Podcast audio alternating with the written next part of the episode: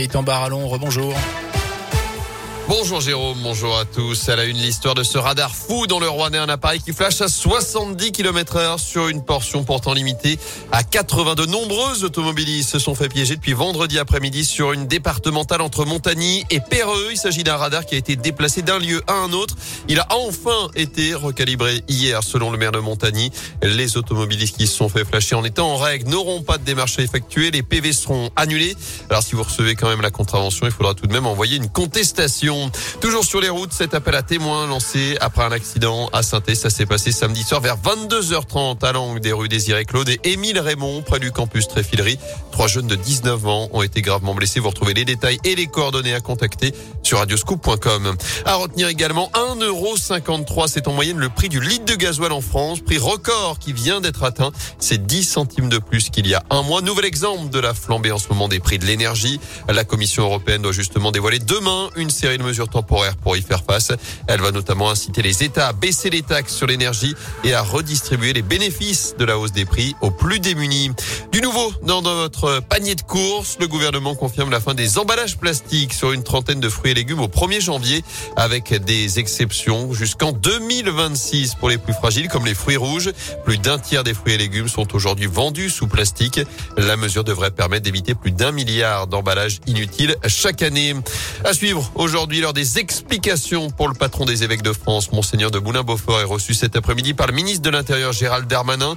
Le président de la conférence des évêques va devoir répondre de ses propos polémiques après la publication du rapport Sauvé la semaine dernière sur la pédocriminalité dans l'église.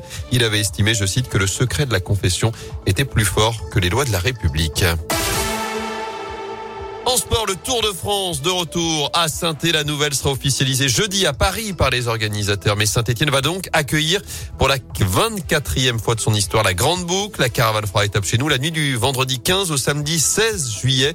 Plusieurs hôtels du bassin Stéphanos sont d'ores et déjà bookés à cette période-là. Les précisions d'Anthony Perel. C'est tout de même la troisième fois en huit ans que le Tour de France fait un crochet par la capitale du cycle. Et cet événement, évidemment, ravi plus d'un notamment le club local de l'Excel, Philippe Radier, l'un de ses membres. C'est une très bonne nouvelle euh, pour l'Excel et puis surtout pour tous les Stéphanois, parce que quand on aime le vélo, la référence à Tour de France, et puis on le constate bien avec le, plateau qu'il y a, le meilleur plateau est bien, bien au Tour de France euh, chaque année. C'est une grosse occasion, on va dire, pour mettre nos jeunes sur le pont. Et on a des jeunes qui participent à une opération aussi, en général, ils font les 10 derniers kilomètres. C'est quelque chose, on va dire, qui amène les jeunes sur le vélo. Et on a un gros attrait pour le vélo. Et effectivement, là, sur la rentrée de septembre, on a eu énormément euh, d'inscrits. Et on peut penser, on va dire, que le nouveau maillot de champion du monde ne soit pas étranger à cet engouement. Le tour à Saint-Etienne, bah, ça va aussi alimenter cette Reste à savoir si ce sera une arrivée d'étape, un départ ou les deux comme en 2019.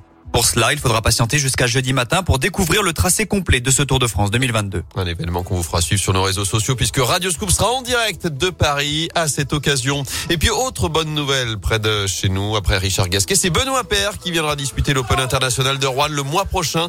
Benoît Père, 32 ans, trois titres ATP à son palmarès, 50e mondial aujourd'hui. Je rappelle que la première édition du tournoi aura lieu du 8 au 14 novembre prochain.